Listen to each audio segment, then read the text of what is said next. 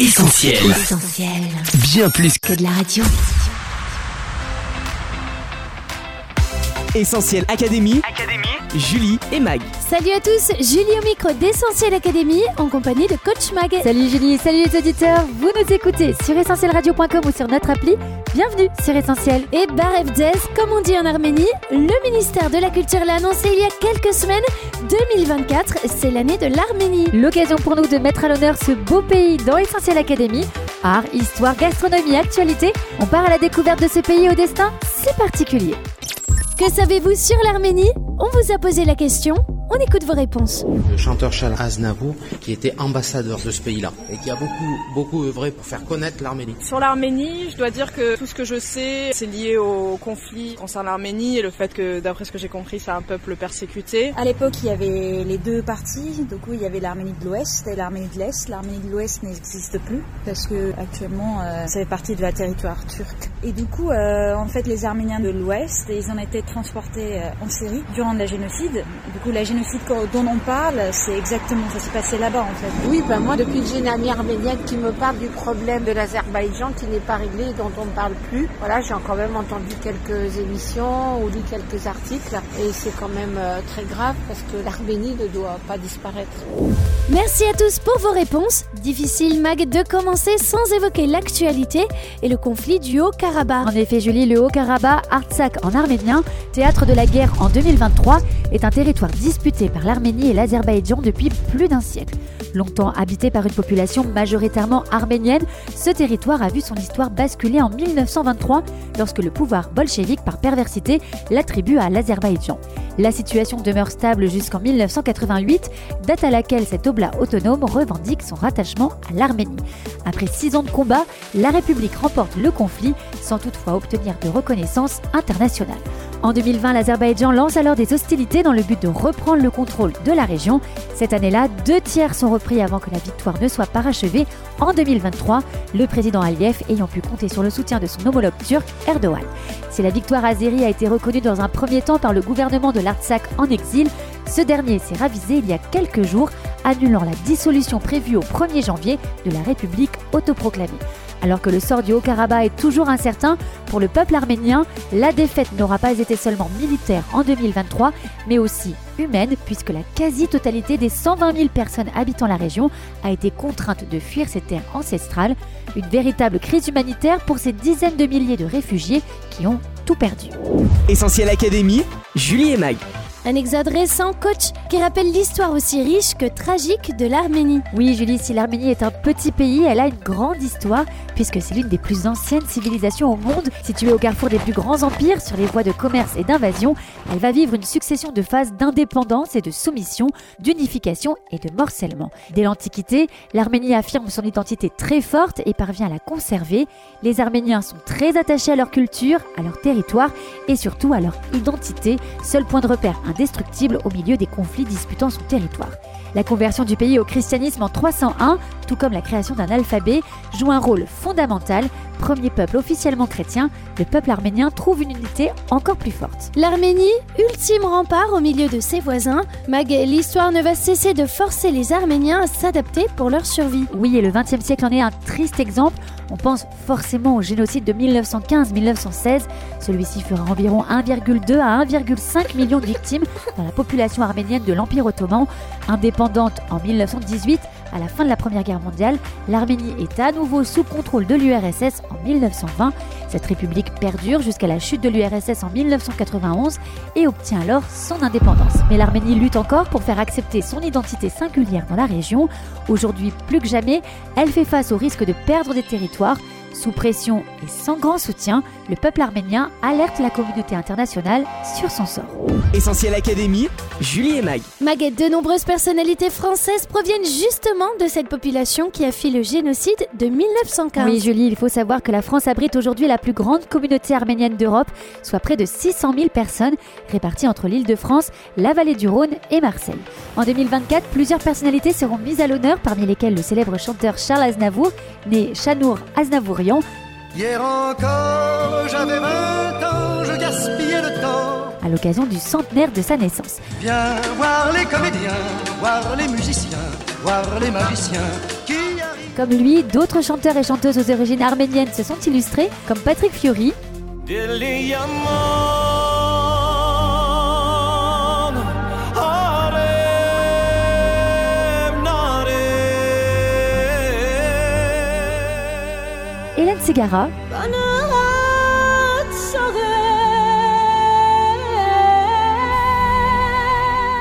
Ou encore le pianiste André Manoukian.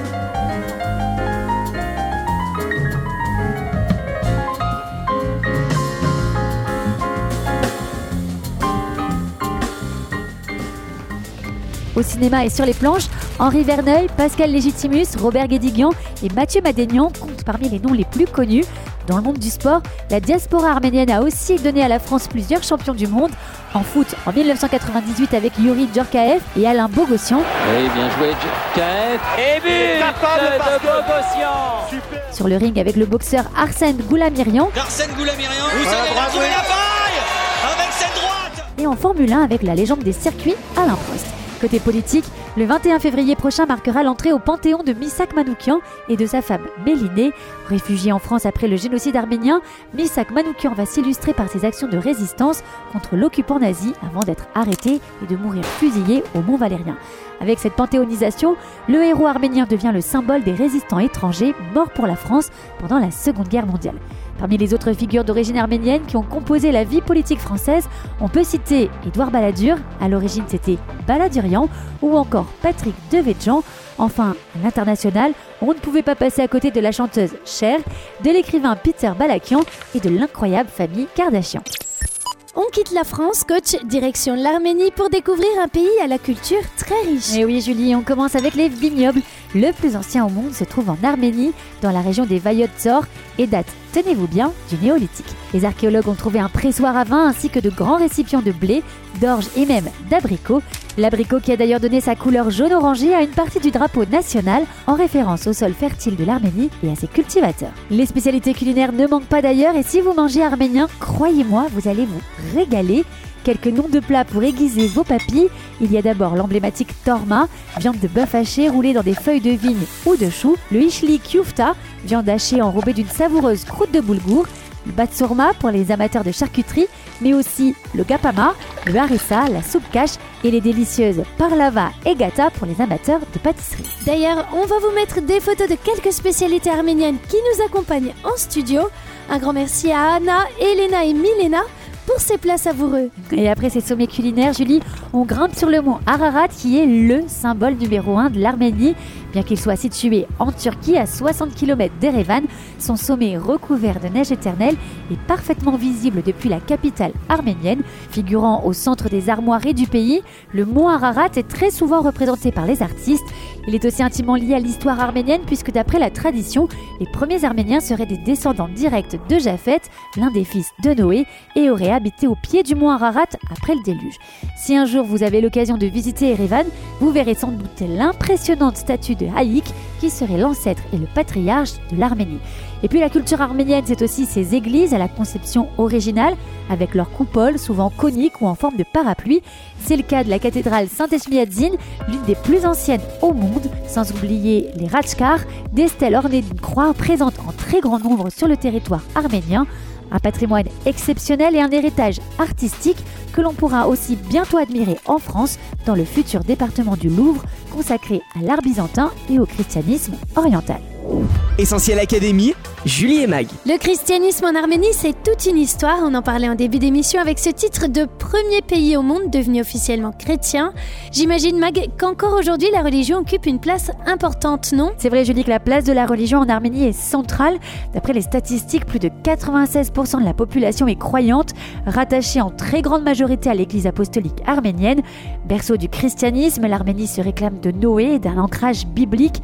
Elle dispose de ses lieux de culte et de pèlerinage, de sa liturgie, d'une innombrable quantité de croix et d'un chef religieux, le patriarche suprême et catholicos de tous les Arméniens. Et pourtant, Mag, comme dit le proverbe, l'habit ne fait pas le moine. Et oui, de manière générale, l'apparence religieuse n'est pas nécessairement gage d'une foi authentique et malheureusement, un regard sur le passé suffit à se rendre compte que la religion, quelle qu'elle soit, ne change pas le cœur de l'homme. Croisades, conflits mondiaux, guerres de religion, attentats terroristes ou encore génocides, comme celui qu'ont subi les Arméniens, en sont de bien tristes exemples. Il n'en reste pas moins qu'aller en Arménie, si l'on en croit les agences de voyage, c'est partir sur les traces de Noé et découvrir les pays des descendants de ce patriarche. Alors tant qu'à retourner aux racines de ce peuple, autant aller directement à la source, Bible en main.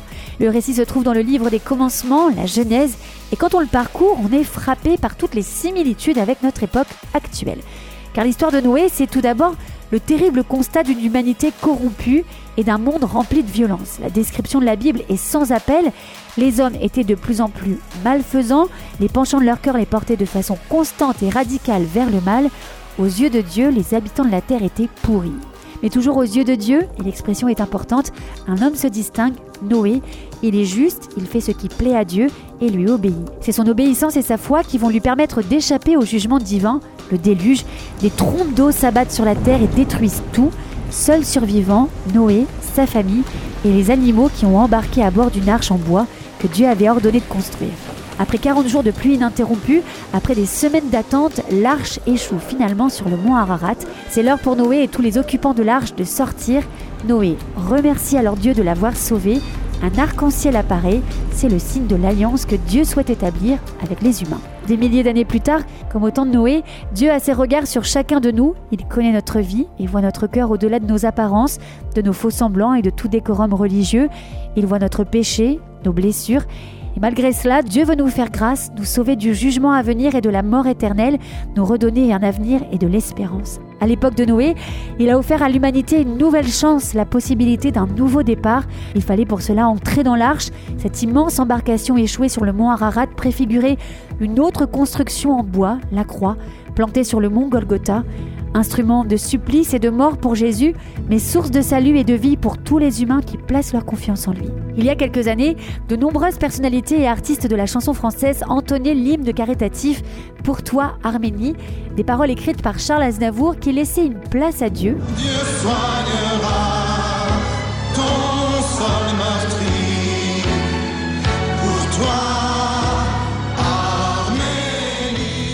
Eh bien pour vous tous qui nous écoutez, arméniens ou non, sachez que Dieu vous aime et qu'il veut aussi faire quelque chose pour vous, que Dieu vous bénisse, ou comme dirait notre ami Pascal Portocalion en arménien, Azvad Zed Orni.